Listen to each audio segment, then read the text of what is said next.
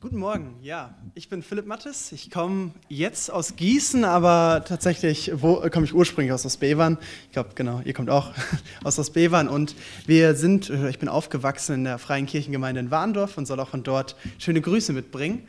Und ich freue mich, nach einem Jahr mal wieder hier zu sein. Ich glaube, das vor elf Monaten oder so ungefähr, da war ich hier. Und ja, ähm, ich bin vor ein paar Wochen nach Hause gekommen und ja, nach Ostbevern. Und da waren dann auf einmal meine Geschwister, Edwin und Evelyn heißen sie, und unsere ukrainischen Gäste, Nika und Ilja. Und die haben lautstark, also zumindest die Damen, haben lautstark bei einem Musical mitgesungen. Das war The Greatest Showman, heißt der Film, Musical. Das ist eine tolle Geschichte und tolle Musik dabei. Und ich will heute euch mitnehmen in ein Musical in der Bibel. Und zwar in Lukas 1 und 2. Und wir haben gerade schon einen Teil davon mitbekommen ähm, in der Kindergeschichte von dem, was die Engel da gesungen haben. Das ist die Vorgeschichte von Jesus. Und hier fängt auf einmal an, Maria zu singen, dann Zacharias später und dann diese Herrscher von Engel, von denen wir gerade gehört haben. Und später kommen dann in diesem Kapitel 2 auch noch Simeon und Hannah dazu. Und wenn wir diese zwei Kapitel betrachten, dann sind da Jesus und Johannes. Von beiden wird die Geburt angekündigt, vom Engel Gabriel.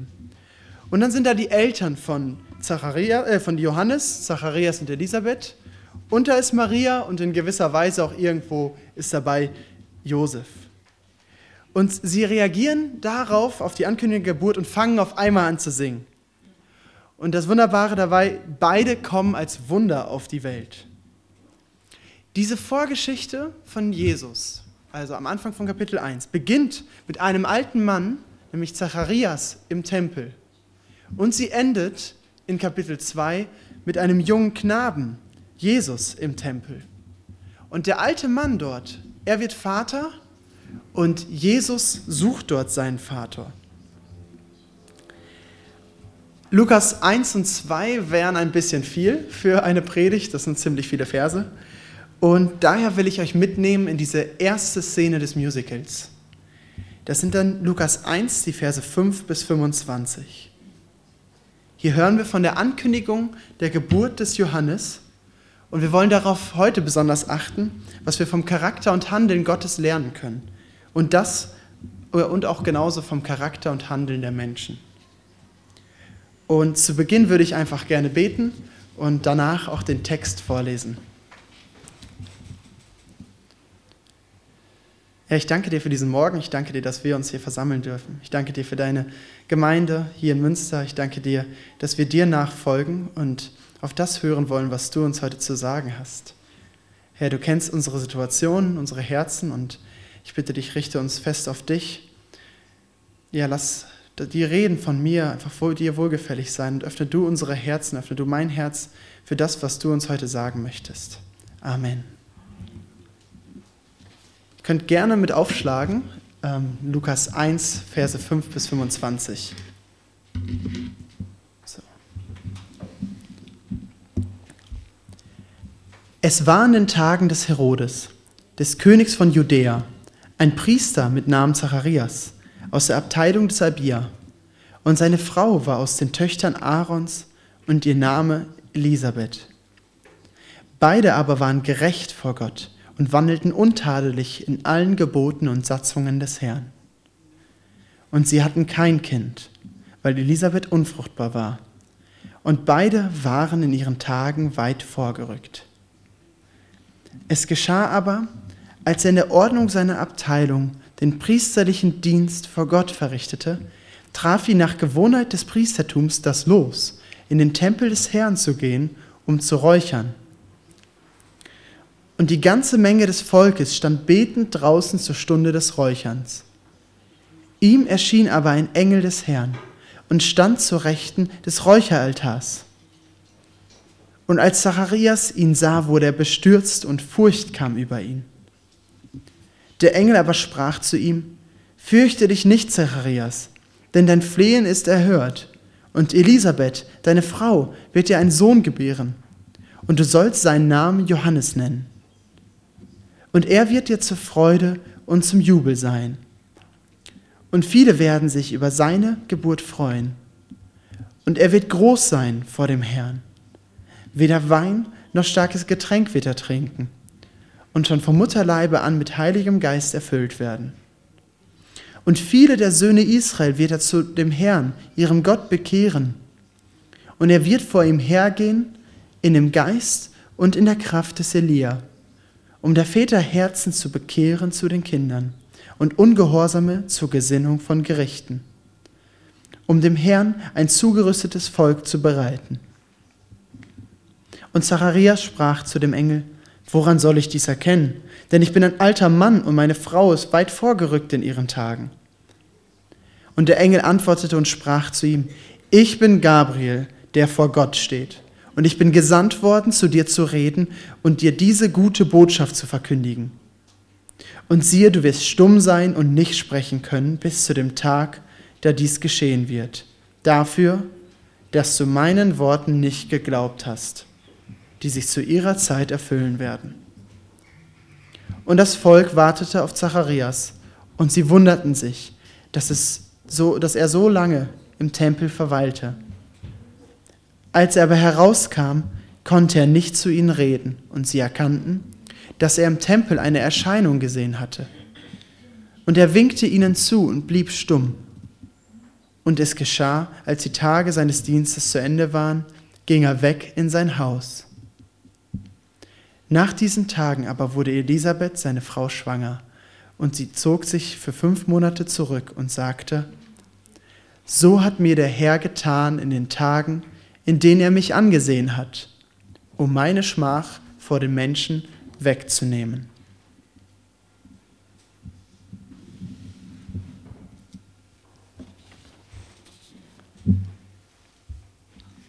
Also die erste Szene des Musicals. Ein ungläubiger Pastor, Zacharias und die Verheißung Gottes. Diese erste Szene lässt sich in drei Ereignisse einteilen, die wir näher betrachten wollen. Als erstes, wenn Gott stört die Verse 5 bis 12. Dann, wenn Gott spricht. Und zuletzt, wenn wir Menschen antworten.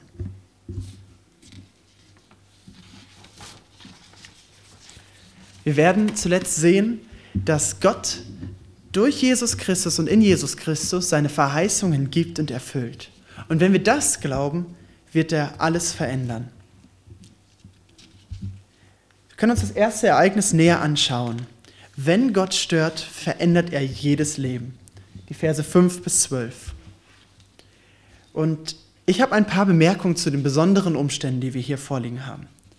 Zacharias und seine Frau sind von bester Priesterherkunft, aber sie haben keine Kinder. Gott hat die biologische Fähigkeit, Kinder zu kriegen, geschaffen, aber er ermöglicht das Elisabeth ihr Leben lang nicht. Und sie ist auch nicht allein damit. Es ist eine Folge des Sündenfalls, dass es vielen Paaren heute nicht gegeben ist, Kinder zu bekommen. Aber es ist keine Folge einer Sünde der Eltern.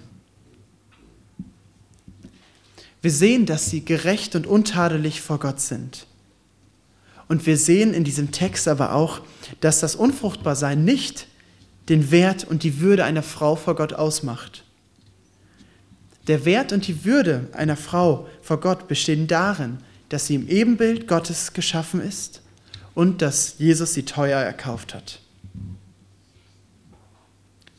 Das ist einerseits eine wunderbare Botschaft, aber wir verstehen es nicht, warum und wozu Gott das jetzt hier in dieser Situation und allgemein in jeder so führt. Aber wir wollen uns den Text genauer anschauen, was wir hier vorliegen haben. Mit Vers 5 in den Tagen wird eine Klammer zu der Lebenssituation aufgemacht, die sich am Ende in Vers 24 wieder schließt, nach diesen Tagen. Und während dieser Tage hat sich eine Menge verändert. Sie schließt sich mit einer veränderten Lebenssituation. Elisabeth ist schwanger. Und dann haben wir die nächste Klammer in Vers 8. Es geschah aber, als er den Dienst verrichtete. Also Zacharias ganz normaler Schichtbeginn auf seiner Arbeit. Und sie schließt sich in Vers 23 wird es geschah, als die Tage seines Dienstes zu Ende waren. Aber auch während dieser Tage hat sich eine Menge verändert. Und sie schließt mit einem echt ungewöhnlichen Feierabend. Zacharias ist stumm, er kann nicht mehr reden. Ganz unauffällig greift Gott in die Geschichte ein. 400 Jahre lang das lange, große Schweigen Gottes. Zuletzt hatte Gott am Ende des Alten Testaments zum äh, Propheten Malachi gesprochen. Und jetzt fällt ganz zufällig das Los auf Zacharias. Und dieser Zufall setzt jetzt die große Bühne für das Wirken Gottes im Leben von Zacharias und Elisabeth auf, aber noch viel mehr im Leben der ganzen Menschheit. Und das ist jetzt der große Tag von Zacharias. Also Priester sein ist sein Lebenszweck und jetzt kommt ihm seine größte Ehre zuteil, das Räucheropfer zu verrichten. Und diese Ehre konnte ein Priester, konnte einem Priester nur einmal in seinem Leben zuteil werden, weil er danach nicht mehr in diesem Lostopf war.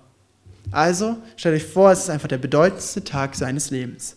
Also es ist sein großer Tag, den Gottesdienst vor Gott zu verrichten.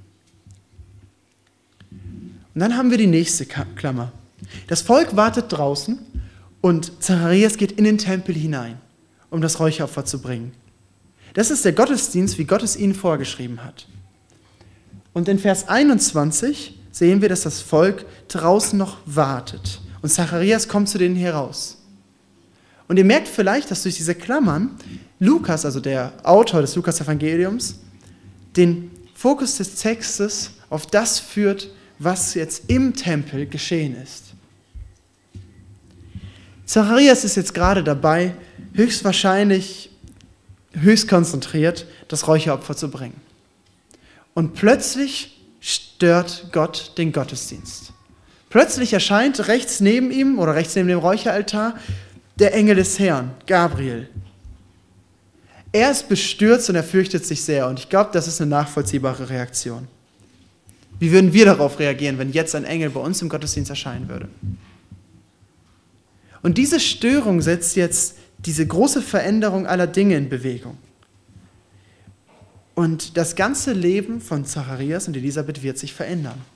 Aber noch viel mehr, es wird sich das Leben des Volkes Gottes verändern. Denn Gottes Rettungsplan fängt jetzt erst richtig an. Also wenn Gott stört, verändert er jedes Leben. Das ist jetzt der Gegenstand dieser Veränderung, diese Erscheinung des Engels. Aber was sorgt jetzt genau dafür, dass sich die Dinge oder dass sich alle Umstände verändern? Diese Erscheinung alleine kann das nicht sein. Diese Klammern führen den Fokus auf das Gespräch vom Engel mit Zacharias, aber noch genauer auf die Worte, die Gabriel hier Zacharias sagt. Und das ist unser zweites Ereignis. Wenn Gott spricht, verheißt er Freude. Die Verse 13 bis 17. Fürchte dich nicht, Zacharias, denn dein Flehen ist erhört. Und Elisabeth, deine Frau, wird dir einen Sohn gebären, und du sollst seinen Namen Johannes nennen und er wird dir zur Freude und zum Jubel sein. Und viele werden sich über seine Geburt freuen.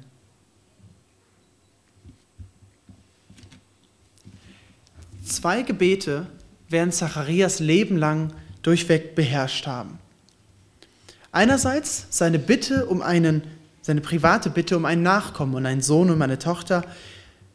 Das ist das Erste. Und die zweite Bitte ist die Bitte des ganzen Volkes, dass der Messias, der Retter endlich kommt, der den Gott versprochen hat.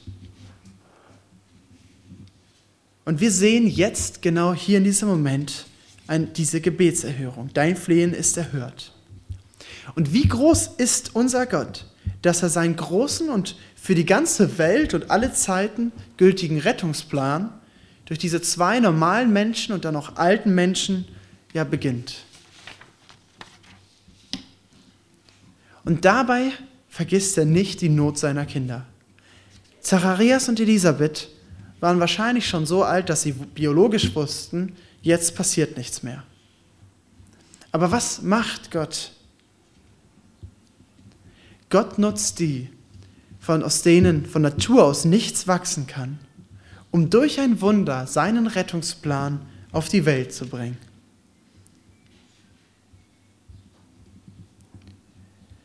Dafür können wir uns die Worte genauer anschauen, die er gesprochen hat. Johannes wird ihm und viele eine Freude sein, ja, eine große Freude, ein Jubel wird er sein. Und für die Eltern können wir das direkt nachvollziehen. Und wir können das für die Verwandtschaft nachvollziehen, weshalb ein Kind eine große Freude ist. Aber warum für viele andere? Und das liegt erstens in der Identität von Johannes und zweitens in seinem Auftrag. Und da können wir uns die Verse 15 bis 17 nochmal genauer anschauen. Da steht, denn er wird groß sein vor dem Herrn. Weder Wein noch starkes Getränk wird er trinken und schon von Mutterleibe an mit heiligem Geist erfüllt werden. Und viele der Söhne Israel wird er zu dem Herrn, ihren Gott, bekehren. Und er wird vor ihm hergehen in dem Geist und in der Kraft des Elia um der Väter Herzen zu bekehren zu den Kindern und Ungehorsame zur Gesinnung von Gerechten, um den Herrn ein zugerüstetes Volk zu bereiten.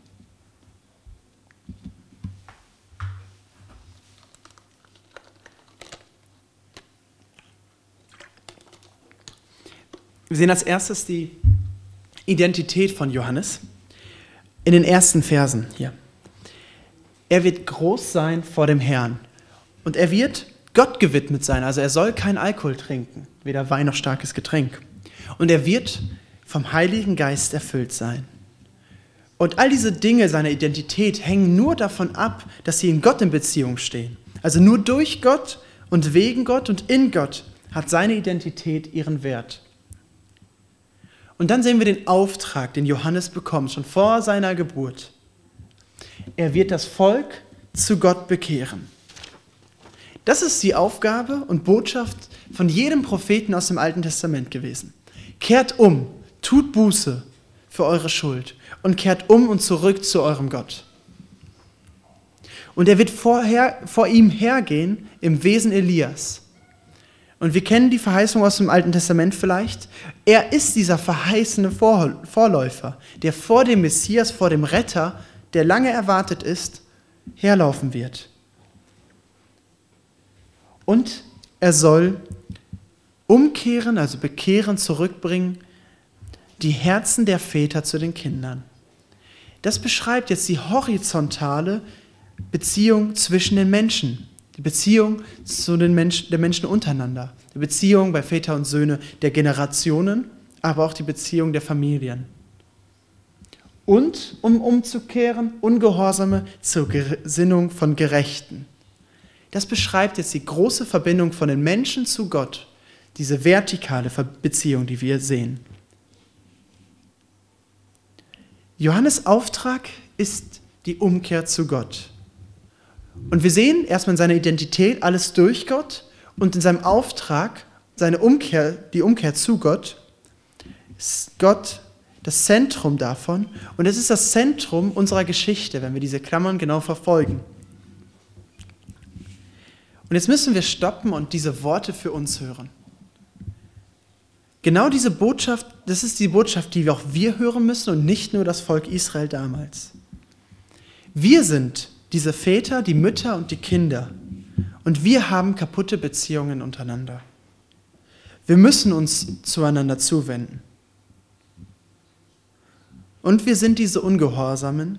Wir haben eine kaputte Beziehung zu Gott weil wir gegen ihn, der uns geschaffen hat, rebellieren und immer wieder rebellieren.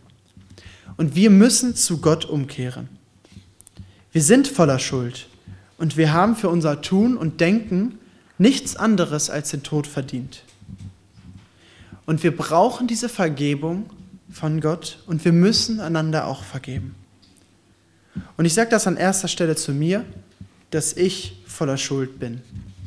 Und um dich noch mehr zu ernüchtern, ich bin auch noch viel sündiger, als ich jemals hätte glauben können.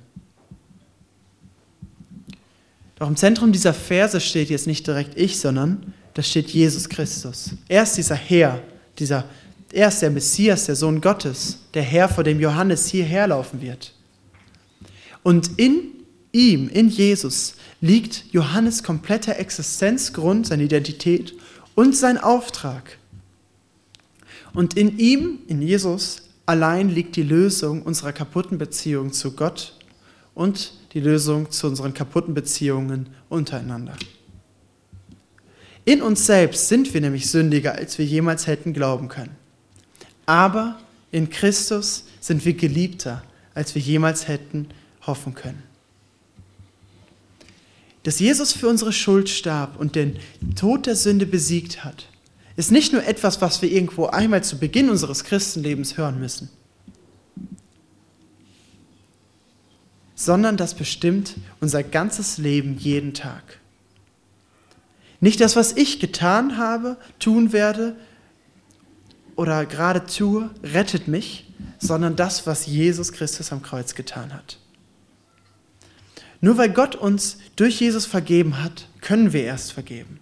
Und auch wenn wir das jetzt so häufig sagen, es sitzt tiefer in unserem sündigen Herzen, dass wir denken, durch unsere eigenen Werke gerecht zu werden. Und wir verfallen so schnell in diese Art von Religiosität. Aber, ich wiederhole das nochmal, nicht was ich getan habe, tun werde oder tue, rettet mich, sondern der Glaube an das, was Jesus Christus am Kreuz getan hat.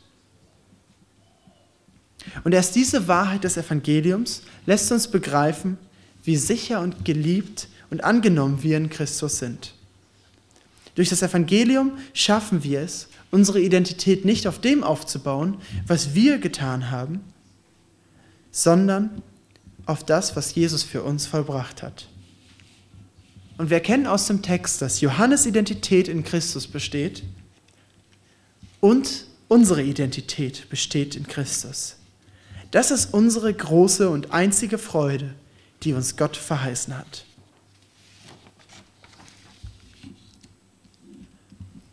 Letzten September waren wir als Familie mit der Fam äh, ja, genau, auf dem Weg nach Kroatien zum Urlaub und irgendwann in der Nacht wurde es dann doch ein bisschen müde und äh, mein Papa hat entschieden, dass wir eine kleine Pause machen. Das war gerade über der Grenze in Slowenien und angeblich an einem wunderschönen See. Wir haben nicht sonderlich viel erkannt, weil es war ziemlich dunkel. Und mir wurde es auch sehr eng in dem Auto. Äh, ich konnte nicht schlafen, also habe ich mich einfach nach draußen begeben und äh, mich an den See gelegt und gewartet. Und ich merkte so langsam, wie es immer ein kleines Stückchen heller wurde. Und in mir stieg dann so eine ja, Un Unruhe auf, aber es war so eine freudige, interessante Unruhe. Bis ich merkte, dass ich mich die ganze Zeit darauf freute, dass die Sonne endlich aufgeht, auf den Sonnenaufgang. Und ihr kennt das bestimmt. Die Dämmerung am Morgen ist toll, aber nur, weil man dadurch merkt, dass die Nacht zu Ende geht. Das eigentlich Wunderschöne ist jetzt dieser Sonnenaufgang. Und das war ein wunderschöner Moment, als dann die Sonne aufging über den Hügeln und die Farben der Welt zu, zu sehen kam und ja, die Sonne über den See aufging und die Welt erhellte. Und diese Dämmerung ließ Freude über den Sonnenaufgang erwarten. Und am Ende des Kapitel 1, in Vers 78, verwendet Zacharias tatsächlich ein Bild, das Johannes vorhergehen wird vom Aufgang. Und mit Aufgang ist hier ein Aufgang eines Himmelkörpers gemeint. Und wenn jetzt Gott spricht und Johannes sendet, verheißt er Freude. Und diese Freude ist Jesus Christus. Und jetzt 400 Jahre nach Malachi war die scheinbar endlos andauernde Nacht fast zu Ende. Die Dämmerung kommt mit Johannes und der Sonnenaufgang ist Jesus Christus. Das ist die frohe Botschaft, die wir brauchen. Jesus Christus hat uns ein für alle Mal errettet. Und aus dieser Botschaft leben wir jeden Tag. Christi Werk am Kreuz ist die Botschaft, die uns, die zum allerersten Mal die Sonne in unserem Leben aufgehen lässt. Und diese Botschaft ist die einzige Botschaft, die jeden Tag die Sonne in unserem Leben aufgehen lassen kann. Nur wenn ich verstehe, wie groß meine Schuld vor Gott ist, erkenne ich jeden Tag, mehr, wie viel größer Jesus Christus darüber ist. Und wir lernen, wenn Gott spricht, verheißt er Freude. Gott hat sich Zacharias in seinen alten Tagen auserwählt, um diesen Rettungsplan umzusetzen. Wie wird er darauf antworten? Das sehen wir in unserem dritten Ereignis des Textes. Wenn wir Menschen antworten, geht es um unseren Glauben. Die Verse 18 bis 25. Und Zacharias sprach zu dem Engel, Woran soll ich dies erkennen? Denn ich bin ein alter Mann und meine Frau ist weit vorgerückt in ihren Tagen. Zacharias ist ein Priester, der die Verheißung Gottes und die Treue Gottes zu seinem Volk kennen müsste. Er kennt die Geschichte vom Abraham, der tatsächlich in 1. Mose genau das Gleiche fragt. Und Gott schließt als Antwort auf Abraham bei der gleichen Frage, woran sollte ich dies erkennen, einen Bund mit ihm. Gott setzt sich selbst in, in den Bund, um ihm und seine Nachkommen, also Abraham und sein Nachkommen, ihr Gott zu sein. Das heißt auch, der Gott von Zacharias zu sein. Gottes Versprechungen stehen fest und sie ändern sich nicht. Und das hätte Zacharias wissen müssen. Er hätte wissen müssen, dass Gott dem 100 Jahre alten Abraham den Sohn Isaac geschenkt hat. Und jetzt gerade steht Zacharias vor Gott, also vor Gabriel und vor Gott als und jetzt nicht nur als individuelle Person, sondern er steht als Priester, als Vertreter des ganzen Volkes vor Gott. Und mit seiner Frage zweifelt er nicht nur an seiner möglichen Vaterschaft an, sondern indirekt am ganzen Rettungsplan Gottes. Zacharias ist eigentlich ein frommer Mann. Er diente Gott sein Leben lang, gerecht und untadelig. Nur jetzt, wo er vor Gabriel steht und sieht, dass diese Verheißung des Vorläufers sich in seinen Sohn Johannes erfüllt und dass er überhaupt erst einen Sohn bekommen soll, da glaubt er nicht. Doch warum reagiert Zacharias so?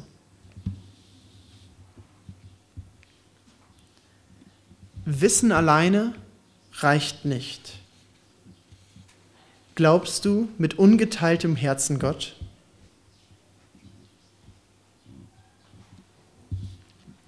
Zacharias reagiert so, weil er den Blick auf seine Probleme gerichtet hat. Und das war sein Alter und das Alter seiner Frau.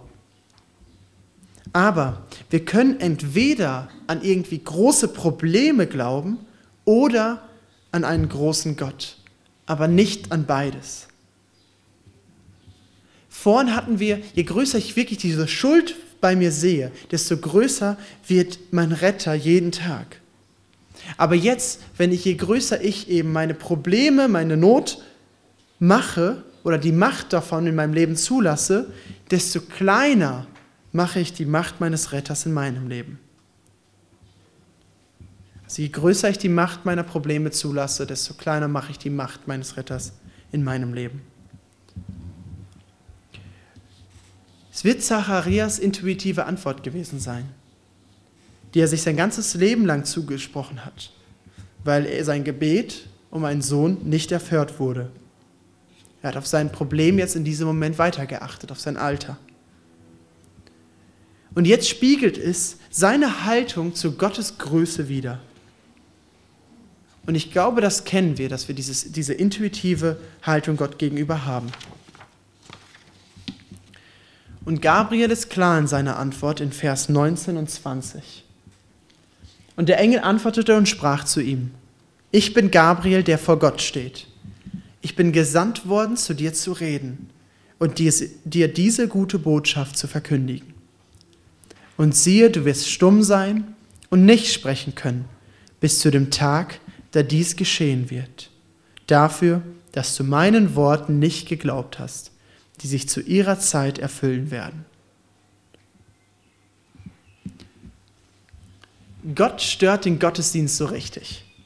Das Volk wartete draußen darauf, dass Zacharias jetzt rauskommt und den Segen ausspricht. Aber wie kann er das, wenn er selbst nicht den Verheißungen Gottes glaubt? Vertraue ich Gottes Verheißungen nicht, dann habe ich nichts in dieser Welt zu reden. Und Gott lässt mich schweigen.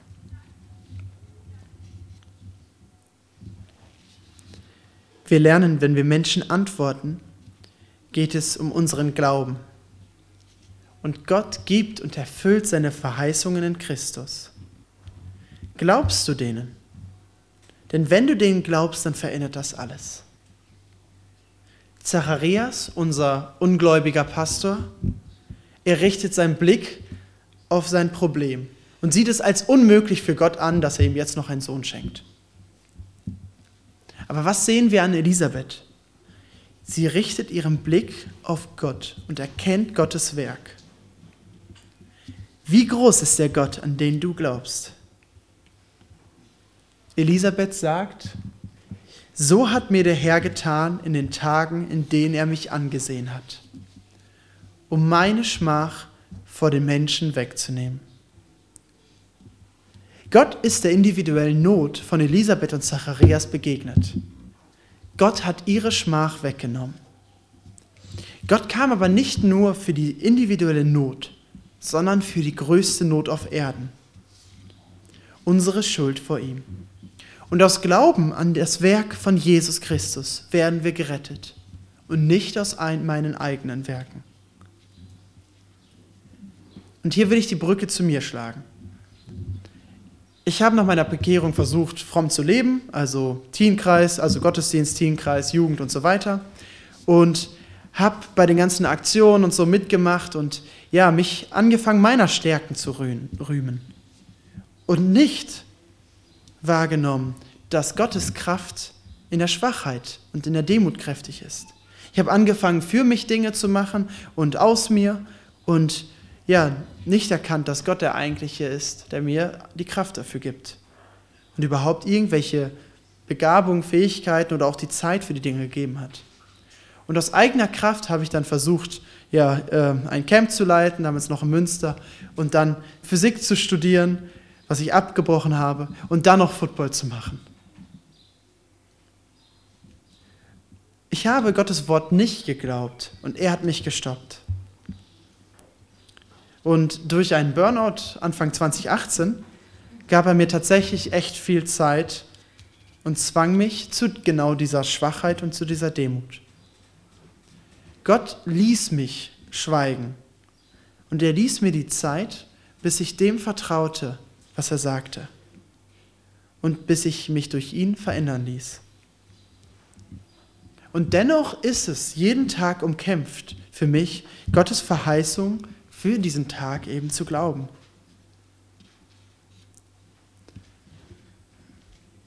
Worauf vertraue ich?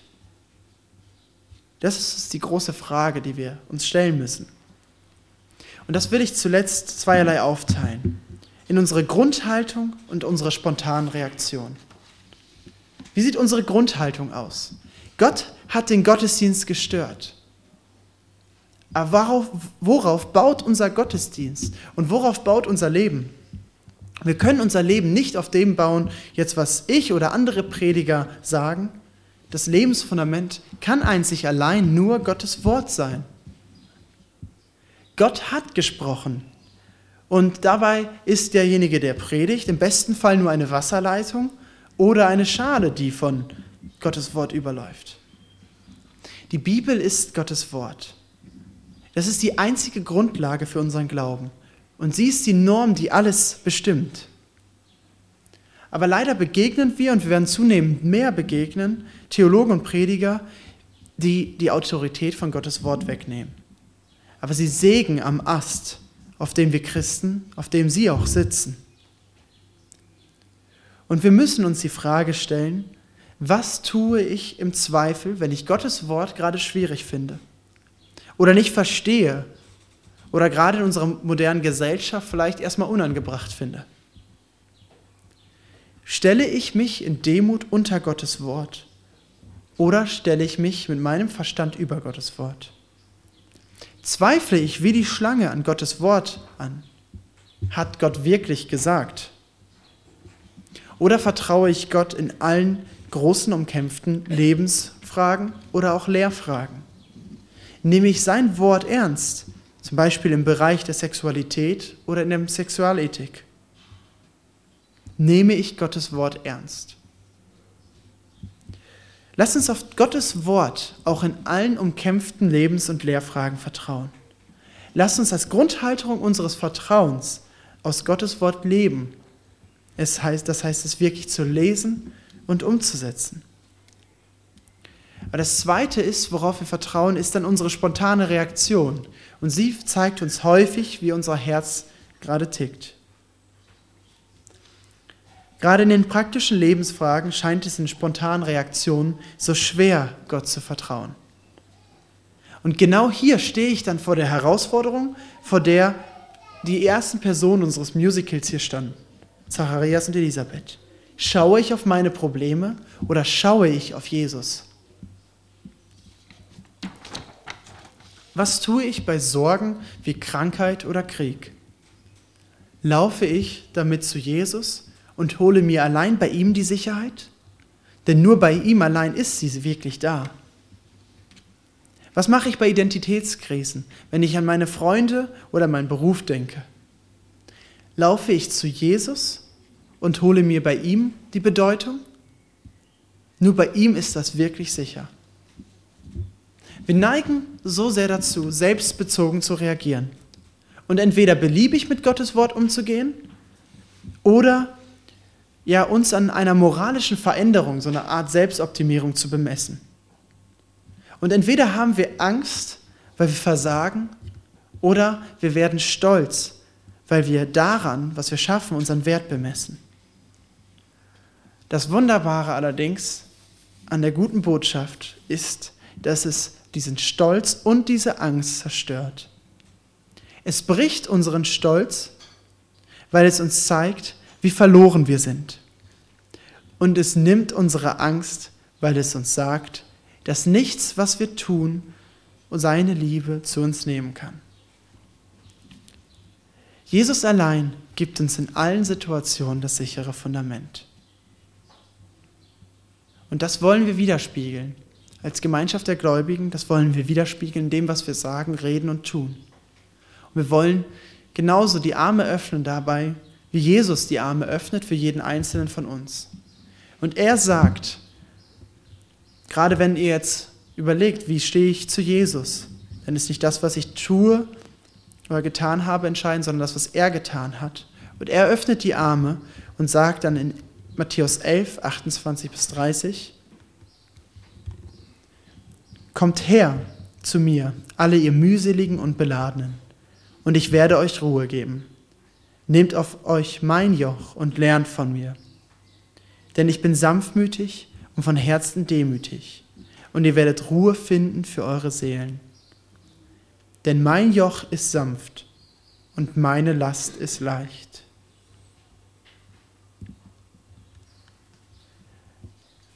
Also, wenn Gott stört, verändert er jedes Leben. Wenn Gott spricht, verheißt er die größte Freude. Und wenn wir Menschen antworten, geht es um unseren Glauben aus tiefstem Herzen. Gott gibt und erfüllt seine Verheißung in Jesus Christus. Glaube ihm, denn das verändert alles. Und zum Abschluss würde ich gerne noch mit uns beten.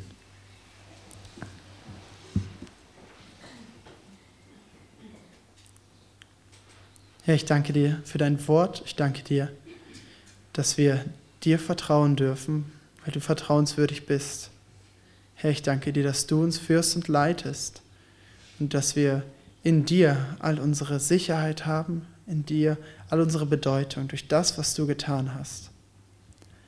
Und ich bitte dich einfach, dass du ja, uns hilfst, unsere Not zu überwinden und auf dich zu schauen in allen Sachen. Dass wir sehen, wie viel größer du bist und wie viel mehr Kraft du hast und wie du alles überwunden hast. Und dass wir uns in deine Arme begeben und aus dem lernen, was du für uns bereitet hast. Herr, schenk uns diese Gesinnung, die du auch hast. Amen.